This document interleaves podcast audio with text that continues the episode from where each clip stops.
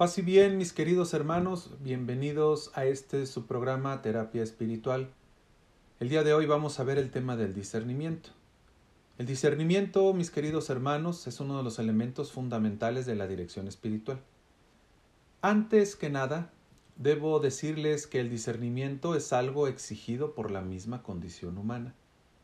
El hombre de cada época se pregunta sobre tres cosas. La primera, sobre el sentido de su existencia. ¿Quién soy yo? ¿Qué debo esperar? ¿A dónde debo ir? Segundo, si el hombre tiene o no la capacidad de distinguir los valores cristianos de los contravalores que presenta el mundo. Y tercero, el hombre si tiene o no la capacidad de adherirse a lo bueno y rechazar lo malo. En la esfera del cristianismo, el discernimiento va encaminado a la búsqueda y al cumplimiento de la voluntad de Dios. Discernir la búsqueda y el cumplimiento de la voluntad de Dios nos tiene que llevar a cada uno a alcanzar la verdadera felicidad y la libertad. El hombre hoy en día, mis hermanos, es acosado por un mundo de contrastes, de intereses contrapuestos, y si agregamos la pandemia de COVID-19, la ambigüedad, la oscuridad, la incertidumbre, hacen que el hombre se desconcierte y ande a la deriva. Es por eso que muchos de nosotros buscamos la dirección espiritual, que con la ayuda del Espíritu Santo encontraremos respuestas que nos ayuden a crecer y a madurar la fe, la esperanza y la caridad, que son las virtudes teologales. Ahora veremos cómo el discernimiento está presente en la Sagrada Escritura. No debemos olvidar que la palabra de Dios es el lugar privilegiado para todo discernimiento cristiano, porque en ella conocemos quién y qué es Dios, quiénes y qué somos nosotros, cómo debe ser la relación con Él y entre nosotros. En su palabra se desvela el valor, el sentido y el destino del hombre, así como el proyecto y la voluntad de Dios sobre él mismo, sobre todos y cada uno, en todo tiempo y en todo lugar. No pensemos que fácil es el discernimiento. Es necesario la guía del amigo del alma o director espiritual que nos ayude a escrutar las profundidades del camino de Dios. A pesar de todo, la palabra es y será siempre apelación clave para discernir la voluntad concreta de Dios, su juicio sobre el vivir y el actuar humano. Es así, mis queridos hermanos, que la palabra de Dios será fundamental en la dirección espiritual. Es a través de ella que nosotros, los seres humanos, nos confrontamos para que la palabra de Dios ilumine nuestra vida y podamos dar una respuesta clara y profunda. En el Antiguo Testamento, la palabra escrita es el resultado de la intervención de Dios y del discernimiento de su pueblo. Hombres inspirados, patriarcas, reyes, profetas o personas simples, vamos a decir así, van realizando el discernimiento en medio de muchas ambigüedades del tiempo, las infidelidades y las peripecias de la historia de Israel. Ya desde el Antiguo Testamento encontramos los agentes y los elementos esenciales del discernimiento. Esta es una clave de interpretación. Dios revelándose y manifestando su voluntad sobre el hombre y el hombre libre para poder elegir el bien o el mal. Y ahí tenemos casos como Noé, como Moisés, como Abraham. Pero en el Antiguo Testamento, mis queridos hermanos, los evangelios son la clave para el conocimiento de la voluntad de Dios, la expresión definitiva de su providencia sobre los hombres en Cristo Jesús por el Espíritu Santo. Por lo tanto, es Jesucristo la clave profunda del discernimiento cristiano. Es decir, todo discernimiento en base a la dirección espiritual tiene como clave la figura de Jesucristo. es su persona quien ilumina el camino de cada uno. Con Jesús, el camino ahora es más íntimo, claro y transparente. La experiencia del resucitado es la clave de interpretación de toda nuestra realidad, de toda nuestra existencia, de toda gracia y de toda salvación. Es así, mis queridos hermanos, que la dirección espiritual, siempre con la ayuda del Espíritu Santo, ayuda a discernir nuestra vida desde la persona de Jesús y todas nuestras obras y nuestro caminar y acercamiento a Dios debe partir para una renovación interior y crecer todos los días en el amor a Jesús. Un ejemplo de discernimiento se encuentra en la figura de San Pablo. Pablo, como todos ustedes saben, vive una profunda experiencia escatológica. Me explico. Lo definitivo, es decir, Jesucristo, ha entrado ya en la historia e ilumina sus caminos y el camino de su existencia humana. El discernimiento es para Pablo la participación y aplicación histórica y concreta del juicio de Dios a través de la fe en Jesucristo y de su Espíritu. Es decir, Cristo entra en nuestra historia y si entra en nuestra historia le va a dar un sentido.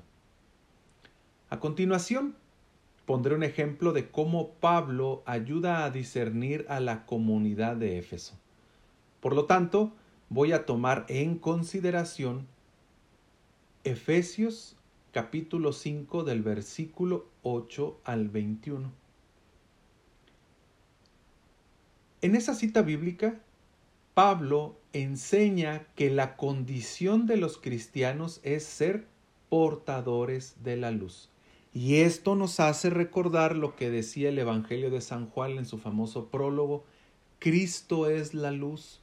Cristo viene a disipar las tinieblas de nuestro pecado. Cristo viene a darle sentido a través de su luz a la oscuridad de nuestro camino. Pero el mundo está sumergido en las tinieblas y los cristianos, es decir, cada uno de nosotros vivimos en este mundo, a lo cual Pablo nos pregunta, y esas son las claves de, de interpretación en el discernimiento. ¿Cómo hacer que la luz sea faro en la tenebrosidad o en la oscuridad que estamos viviendo hoy en día. El mismo Pablo responde, hay que tomar conciencia de las obras de las tinieblas, hacer un discernimiento en base a la vida de Jesús, conociendo lo que le agrada, y por lo tanto caminaremos como hijos de la luz, dando fruto con nuestras buenas obras. Tomando este discernimiento hecho por San Pablo a los Efesios, podemos decir lo siguiente. Los signos por los que se conoce el predominio de las tinieblas son la incredulidad, el pecado, la perversidad, la aberración moral y la idolatría. La práctica de estas cuestiones de tiniebla nos lleva al embotamiento de nuestra mente, la dureza del corazón, la confusión, la ceguera, la sordera, la vaciedad, la insensatez, la mentira y el alejarnos del amor de los amores. En cambio, donde reina la luz se confiesa la fe, habita la santidad y la justicia, la piedad y la bondad, el orden de la caridad, la coherencia moral, la disponibilidad para la obra buena, y de ahí sigue la lucidez del corazón, el conocimiento de la verdad, la escucha atenta a la palabra y a los signos, la vigilancia serena, la reflexión, la rectitud del juicio, la inteligencia profunda en el misterio de Dios y de su Cristo. Mis queridos hermanos, lo que Pablo nos acaba de enseñar a grandes rasgos es que el discernimiento debe estar puesto en la persona de Cristo, porque cada uno de nosotros somos luz. Y si somos luz es porque Cristo habita en nuestro corazón. Y entonces todos estamos llamados a la santidad. Y la santidad no es otra cosa también, no lo quiero reducir, a que nosotros podamos iluminar no solo nuestro camino, sino ayudar a los demás con nuestra luz a que no vayan a tropezar. Así que mis queridos hermanos, desde esta perspectiva paulina sobre el discernimiento, nunca se nos olvide hacernos esta pregunta. ¿Somos hijos de la luz o hijos de las tinieblas? Ya para terminar, mis queridos hermanos, el Papa Francisco el 18 de septiembre del 2019, en una audiencia general, afirma que el discernimiento es un arte ¿Y por qué es un arte? Porque es el ejercicio de la inteligencia espiritual con el que aprendemos a ver la realidad con una mirada contemplativa y a no hacer juicios apresurados, descubriendo en nuestra vida las huellas de la presencia de Dios. En el arte del discernimiento, como diría el Papa Francisco, no debemos olvidar que los proyectos humanos fracasan por una razón, porque a veces no permitimos que esté Dios. Cada uno de nosotros debemos poner en nuestro proyecto personal de vida, que será un tema que veremos también en, eh, en conexión con la dirección espiritual, la presencia de Dios, porque Dios está con nosotros. Y lo vuelvo a repetir, mis queridos hermanos, no lo olviden, Dios está con nosotros y Dios camina con nosotros. El discernimiento es ver con tus ojos que Dios ilumina tu camino, camina contigo, que le da sentido a tu vida, que corrige cuando comienzas a tambalear o a separarte del camino que lleva la vida y que con el paso del tiempo tu corazón se inflama de su amor y de, de su misericordia, al grado de decir como Job, si de Dios aceptamos los bienes, ¿por qué no aceptar los males? Es así, mis queridos hermanos, que el tiempo que vivimos nos exige desarrollar una profunda capacidad para discernir. Necesitamos leer desde dentro lo que el Señor nos pone para vivir en el amor y ser continuadores de esta sumisión de amor. Así que mis queridos hermanos, el discernimiento es un arte, es verdad que eh, pertenece a esta esfera de la dirección espiritual. Sin embargo, también el discernimiento hay que pedirlo como un don. Con toda humildad, con toda sinceridad, pedirle al Espíritu Santo que nos dé este regalo del discernimiento para poder distinguir, sin querer reducir todo a esto, el arte del discernimiento, lo bueno y lo malo. Así que, mis queridos hermanos, los sigo invitando a que profundices estos temas, a que te vayas dando cuenta y le sigas pidiendo al Espíritu Santo que te mande un director espiritual. Pídeselo porque al final todos queremos crecer, todos queremos madurar nuestra fe y todos queremos estar en parte, voy a decirlo así, a la altura de Cristo. Porque al final tú sabes que Él es santo y por lo tanto todos estamos llamados a la santidad. Hermanos, hermanas, el arte del discernimiento tiene que ser uno de nuestros factores en nuestra vida espiritual. No lo dejes de lado, al contrario, pídele al Espíritu Santo todos los días que te dé ese regalo del discernimiento. No lo eches en saco roto, mi querido hermano y hermana.